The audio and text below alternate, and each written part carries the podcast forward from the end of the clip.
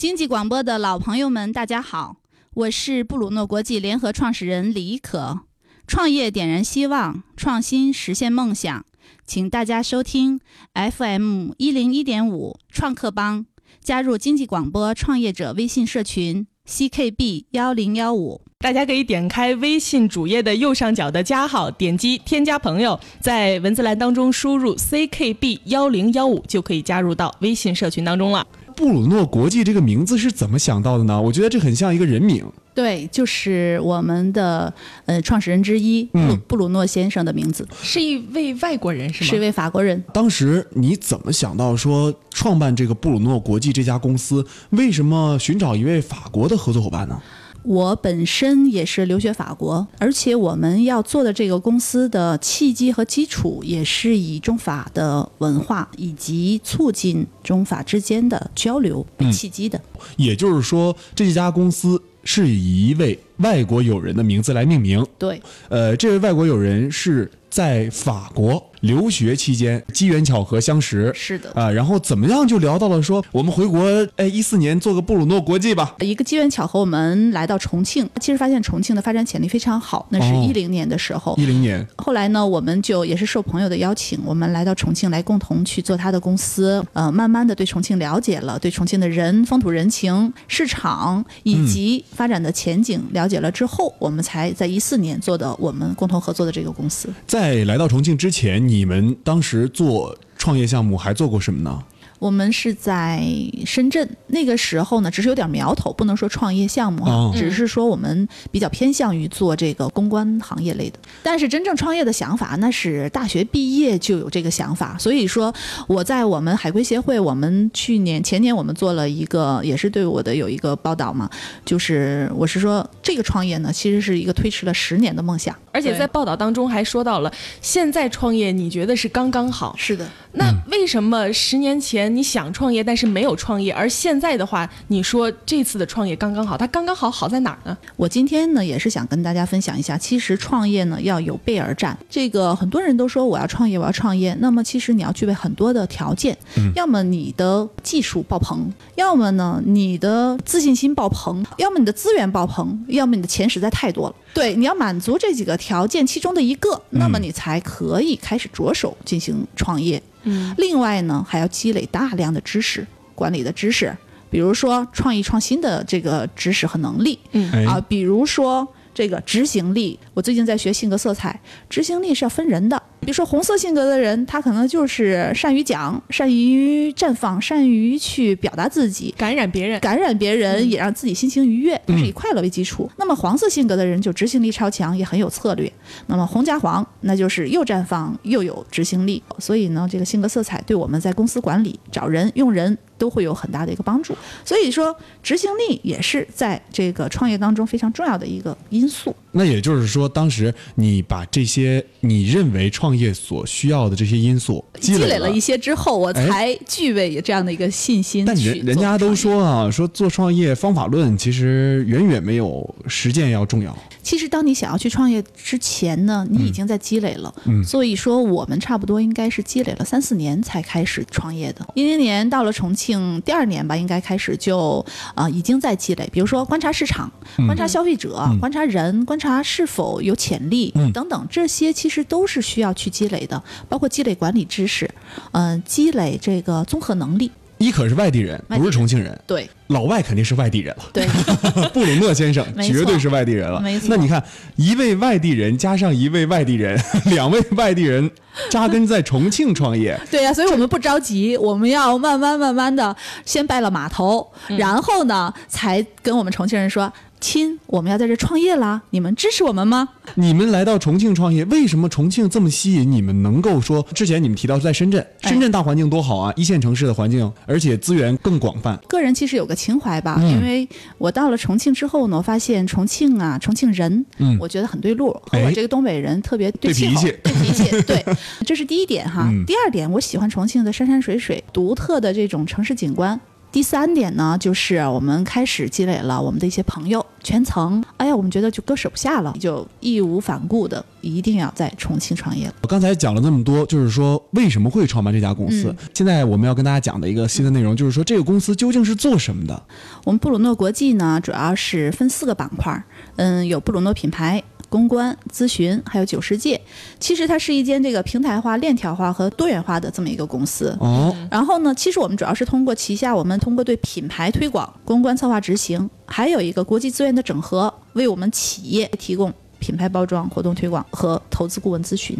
上品，牌包装我们能叫 VI 吗？嗯、是属于其中一部分吧。活动推广我们就是活动策划执行。对对对，它是推广的一个形式。投资顾问咨询是主要算作是对 FA 吗企？业对企业服务的，对欧的呃企业想要到本土落地呀，以及哦我们本土的企业想要和欧洲品牌合作呀。我举个例子哈，其实我更多的是以我们的布鲁诺公关为基础，串联起其他三个板块儿，分别相互给予作用力。我们举一个例子啊，嗯你们做的哪种活动是属于高格调的公关活动？然后做这个活动，它的意义是什么？为什么要做这样的活动？然后能够吸引两方达成怎样的一个交易意向？我举个例子哈，嗯其实我们经常做的有品酒会、艺术展览类型的这个沙龙，呃，还有文化就是文化性比较强的这种分享会，嗯嗯嗯，还有就是商会之间的这种合作，比如说我们做了一个中国、意大利、法国商会三个商会之间的这种沟通合作，那么大家其实是非常欢迎这种模式。我的一个职责呢是搭建平台，我搭建了平台之后呢，才有更多的背后有需求的人，他才能够找到契合点。那么我就以一个例子吧，就是我们刚刚结束的一个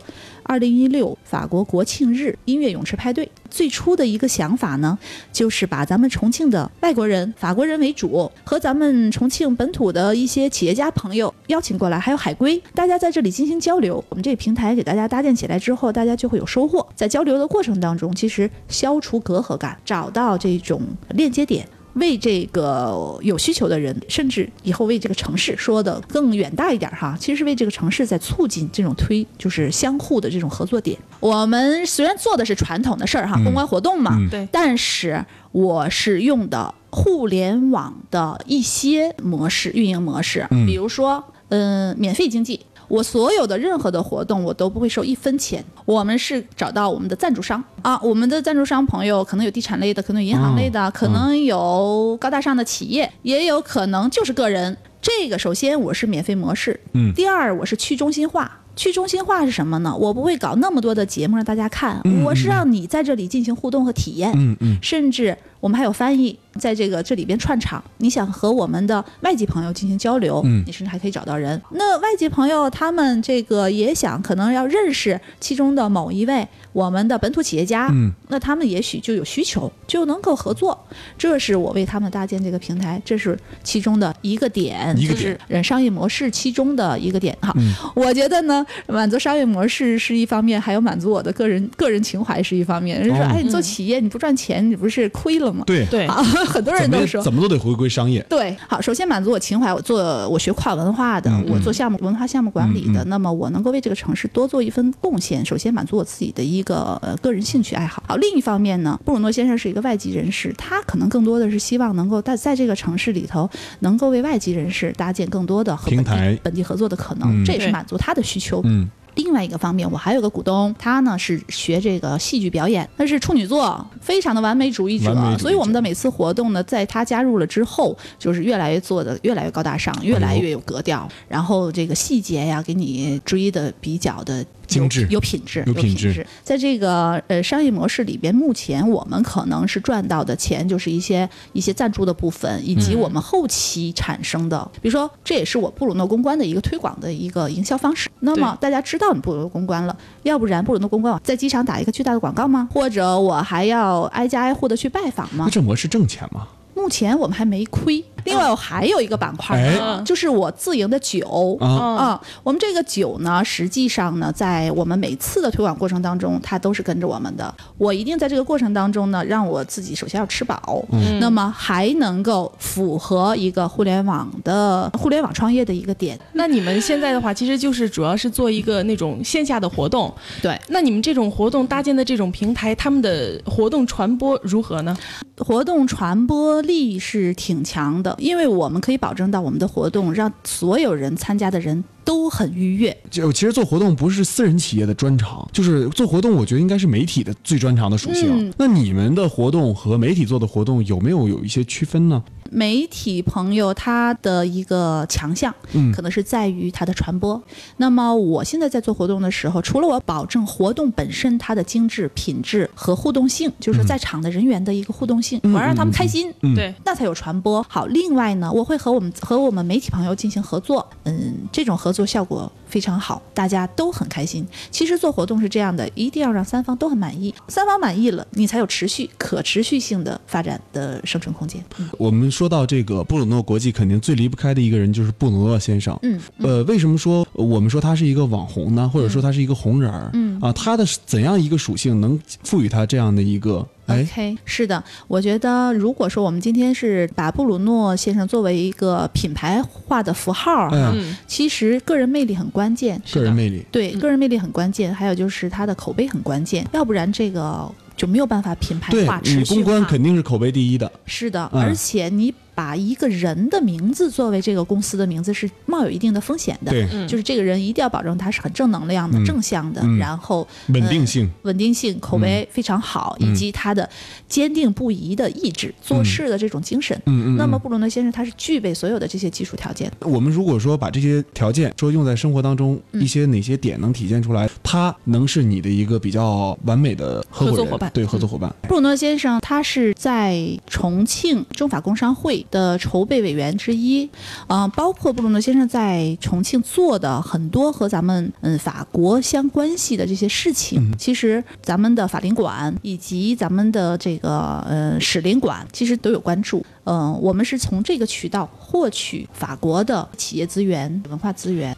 刚才说到一个公关的推广，那第二个，我们说你们的一个咨询业务，嗯，啊，这个咨询业务或者说这个投资业务，它主要是哪些方面去做呢？好的，嗯。其实咨询业务是我们的一个长线，咨询这个长线呢是要帮助到欧洲的企业、法国的企业嗯。和咱们本土的企业进行合作。好，还有呢就是我们一直其实正在寻找的哈，嗯。比如说重庆本土它有对于一些海产品的需求，就是说国外有些海产品其实它是可以进入到咱们这个嗯中国来的，嗯甚至重庆，嗯而且是有市场需求的。就是我们联系的都是咱们，比如说重庆本土海产品协会的负责人，那么嗯他们其实就提出来有这样的需求。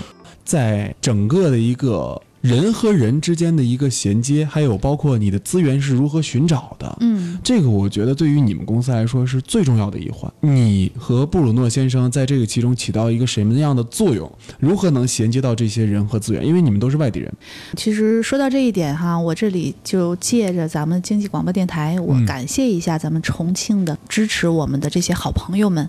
嗯呃，我们呢也是把重庆人也当做这个拜碗码头，这个嗯当做好朋友来去对对待，那么也才能够获得这样的一个尊重和支持。好，然后还有就是很多，比如说咱们做企业的小伙伴儿，最开始我是呃，我们做海归协会，那么在这个过程当中，您知道协会其实我们都是不断的给予，所以在这个过程当中呢，我们就认识了很多好朋友，嗯，也是在这个里边也有很多朋友鼓励我们进行创业。那认识他们之后，你在维护和扩展这个资源的同时啊，你有没有说遇到过一些瓶颈上的难题？那个时候我还没有真正自己去创业，那个时候对，那个时候都是服务于我们海归小伙伴儿。第二阶段就是我加入了咱们渝中区的青年委员会。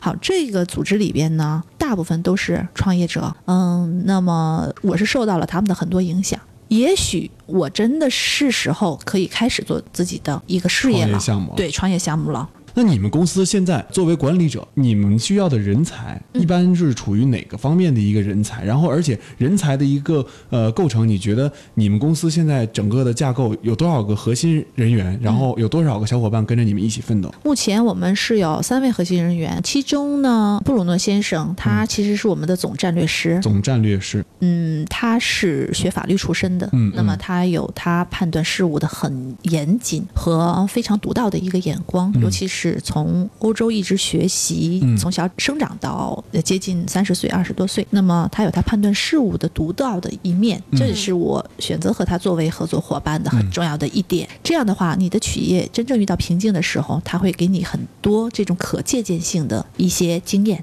第二呢，我是其中一个合作伙伴了。嗯，好，我还有第三个合作伙伴，是我们已经创业之后的大半年，他加入进来。他是一位非常优秀的年轻人，非常的执着，而且呢非常有追求。但是呢，我们共同去合作是可能有代沟，我们也曾经出现过很多时间去去磨合，但是我们相互尊重，所以呢，我们在我们的创业过程当中还是比较顺利，而且各自在各自板块还可以发挥它的独特的作用。那除了你们这些核心成员之外，你们自己在底下的一些成员的选择上面，好，主要是好的，我给你大家讲一下，因为我们这种公司呢，主要是一个智力密集型企业，嗯，那么我们需要的公关板块里面需要的有执行、有采购，嗯，还有的就是我们的设计、文案，甚至媒体专员，嗯。啊，这都是我们这个板块构成的一些人员，嗯，目前主要是需要销售人员，因为。我本身做品牌的营销的，我尤其偏重于营销呢。可能也是不是我擅长的，但是我们会把我们赢的这个动作放大啊，通过这个品牌的营销赢的这个动作，赢的一些呃活动，把这个呃品牌放大了之后呢，再去做销，那么销就很轻松，而不是一个硬推强推的这么一个销售。呃，你作为说海归留学这方面的创业精英，回到回到重庆，你身边这样的朋友多不多？你公司里面呃海归人员多吗？有，而且呢，我周边的海归创业。小伙伴其实特别特别多，而且自己做做事情做的也还是嗯风生水起。嗯，那整个公司现在除了人这个关键因素哈，呃，你们在选拔人上面，你在招员工，你们在不同的岗位呢，它有些独特的一些要求。哎，你觉得年龄偏向于多少？九零后啊，九零后，嗯，你为什么愿意带着九零后做事儿？我之前咱们创客帮节目邀请的很多的创创业者哈，对他们的成员其实大多都是以九零后为主，是的。哎，为什么说现在九零后成为创业公司的选择首选呢？而且我还邀，我还聘请从刚从大学毕业的学生，或者是他在大三也没有问题，他可以到我们公司先来实习，我会带他一段时间，然后毕业之后我会吸收他进入进来。这种呢，他对公司的一些模式、公司的要求，嗯，公司的一些项目的一些运作，他已经基本了解了。嗯，那么再进入进来。但是你们做的这种是那种偏向于比较高端的，嗯，为什么选择那种大学还没有毕业的，或者说还没有一些经验的九零后呢？其实更多的是。告诉给他我们做的是什么类型的，他自然就会去对位。不是说九零后他就不知道去想，呃，这个高端的这个人他呃怎么样去生活。我我们有视频，我们有我们做的活动的样板儿，我们有这个每周还会有一些培训，嗯，还有一些 party 要让他们经常来去参与，让他去感受。这样的话呢，他自然就会去相应的去考虑。会在工作的时候就会对应去考虑，还有一点就是，嗯，我们的九零后的一些员工呢，其实一旦他找准目标，他还是非常的、非常的喜欢去去更好的去发挥自己。创业之初哈，你们就其实在骨干人员的设置上做了一个充分的考虑。嗯，对，嗯，对。那这样的一个充分的考虑，转化成的可能就是在执行力这方面超强。你们项目团队现在谁主要负责执行这些活动啊？这些？公司运作这方面，我们任何一个人都不能就是独立的去独立的执行，对，独立的去完成，嗯，一定是团队化的，尤其是公关活动。比如说，我们从有项目呃立项开始，嗯，那么我们的团队就开始整整体要运作了。策划，他要开始勘察场地，带着我们的所有的团队。好，勘察场地完了之后呢，就要开始对客户进行了解，然后呢，再开始进行创意的这个方案的一个撰写。好，那么这里边呢，就要执行的这个端口呢，他就要呃为我们的策划进行报价的输出啊，我的道具到底多少钱呐？等等等等等等。好，我们采购方呢，他也要开始询价了。那么我们的这个呃客户端呢，就是客户端，他更多的和和客户保持紧密的沟通。媒体方，我们是把整个链条打通的，而不是说我就做活动，只做活动。我是帮他把微信端要思考好，现场的摄影、摄像，我都要完成。我们看啊，现在你回到国内创业这么长时间了，在创业的整个的一个过程当中，你做的这个公司，它服务的客户啊，比如说购买商品叫复购率，比如说再跟你达成这种意向的这种几率大吗？嗯，很大。他们选择活动方选择了之后，就会再再选择你们。会哪点打动他们呢？就是因为我们做的高格调，匹配度非常的高。对。那在这个创业的过程当中，你加入到海归协会啊，然后现在在在渝中区的工商工商联青委会，哎，这样的组织。它给你带来的是哪些方面的一些资源，或者说哪些方面？还不单纯，我我觉得不是资源，而是一个思考方式。嗯，就是如果我单纯还是以海归的思考方式，可能一直想着都是，哎呀，国外的东西是好的。实际上，我们要把好的东西落地下来，要让咱们本土重庆人能够接受，甚至就像你说的，我还要不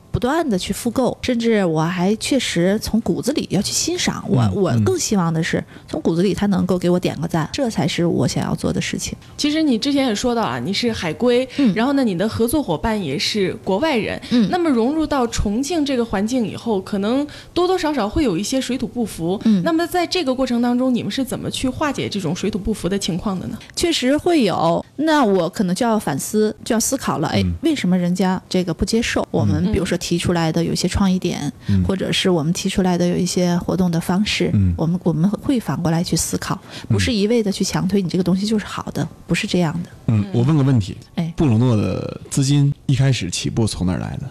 呃，是我们赚的。你们赚的？大概多少钱？你们开始起步了？嗯，其实我们陆陆续续在创业前的投入接近有几十万了。那布鲁诺有融资需求吗？我看你现在好像就是感觉确实自信心是绝对的。那我就我就想，对，好像 嗯没有资金方面的一个需求。但是说到创业者啊，不可能没有资金需求。对。那你们对对这个融资的事情是怎么看待的呢？包括我想了解了解，就是比如说这种我们有海外人士参与的公司，嗯，这样的一个融资需求，嗯，他们的一个想法是什么？据我了解，在重庆也有海外的小伙伴，他们自己在做事情的，对对对，他们创业也也有需求，也也有融资需求。融资需求。但是目前我们这几个板块，我刚才有讲，我有短线，我有中线和长线，基本上我是可以让我的资金能够保持一个平衡。但是呢，因为我我的这些项目它并没有独立出来，可以单独作为一个一个项目存在。因为单独做一个项目存在的话，可能那个时候我把它单独拿出来再去探讨，进行一个更高。规格的一个包装和打其实你不想融整个公司，其实是你想融这个公司的一个品牌啊。比如说布鲁诺国际，它里面布鲁诺公关，对，哎，它是一个品牌。我感觉这个公司的模式哈，嗯，人这方面和资源这方面我们不谈，嗯，但是它模式做的轻，这种轻对于可复制性来说就极强。嗯，不会，不会吗？就是嗯，这种人和资源和口碑，这就是品牌化的一个非常强大的一个力量，就是你很少能够复制的。你不怕有一个更大的资源方，我也做这个了。他做不到的，他的这种号召力和这种就是对本土的一些了解，他是做不到的。比如说，嗯，为什么我们这个嗯外籍的人士他能够到了重庆也好，能够和我们布鲁诺进行合作呢？嗯，就是因为有一个信任度在里边。另外一点，他就是看到我们不单纯，比如说布鲁诺先生是外国人，他不单纯只是做一个外国人在这个市场存在，他还有一个强大的团队，这个团队就是了解重庆本土市场的，这是。为什么外籍的品牌它能够和我们合作？那了解了市场以后，有没有发现，在重庆和你们做类似这种产品的企业呢？嗯，也有，但是角度不一样，而且这个就你们的差异化是在哪里呢？呃，我想和创业者他的人他自身不一样吧。我举个例子，可能有些是艺术家，那么他可能在做的，他也在做文化交流的事情，对。但是呢，他并非一个文化项目的运作者，啊，那么啊，他不一定会把这个事情做得那么完美，或者说从公关的角度去把它很好的各个层面去包装起来。这个模式从哪儿学过来的？这是我们自创的，自创的。嗯，国外没有吗？我没有在国外看到这种模式，没有在国外看到这种模式。那你们自创没有对标企业的话，这种自创的公司自创可以，但是自创就意味着说你在这上面投入可能要包括。要试水啊，试错试错的机会可能会多一些。对的，对的。那你们这种模式的话，你怕不怕说失败啊，或者是怎么样？一般我们做任何的活动之前、项目之前，会想选择方案 B。但是呢，目前呢，我还真没有考虑方案 B，因为我是四条腿走路，相当于我是播了四个种子。那么这四个种子，我要看哪个种子可以开的繁花叶开的最好。有一个 OK。还有呢？一旦说你说方案 B 的时候，可能的话，我会让更大的种子发芽了之后，让它长成参天大树，这是我的一个方案 B 吧。那未来布鲁诺国际的一个发展方向，你怎么看待？嗯，我还是非常的有信心，而且就是前景应该是很好的。对，因为在我们今年的时候呢，工商联还有咱们团区委也派了导师和我们的团队进行了交流，对我们公司进行了了解。那么，其实在我做这个公司之前，我其实做了很多我们公司结构的一些思考，我跟他进行了交流和讲述。嗯，他们其实是很鼓励我们一定要把布鲁诺的咨询这个板块，嗯，要快速的把它加大。其实我。我刚才听了你说这些内容之后，我觉得咨询这个板块其实是你们最核心的竞争力了。对的，对的。如果一旦能够达成这种外国企业落地，这就相当于我们这个地方，首先第一有吸引力，嗯，第二个就是稳定。就是如果外资进到国内的话，那要求的就是区域稳定。嗯，那现在中国的整个投资环境都很稳定，嗯啊，而且包括资金资金流也很棒。那这样的一个国家肯定会吸引很多的外国企业入驻到国内。你们要做的肯定就是在咨询这一方面加快速度的发展。是的，那你们除了项目的拓展之外，有没有想市场上再扩展一下区域呢？以后有可能会杀回深圳，来来一个回马枪啊！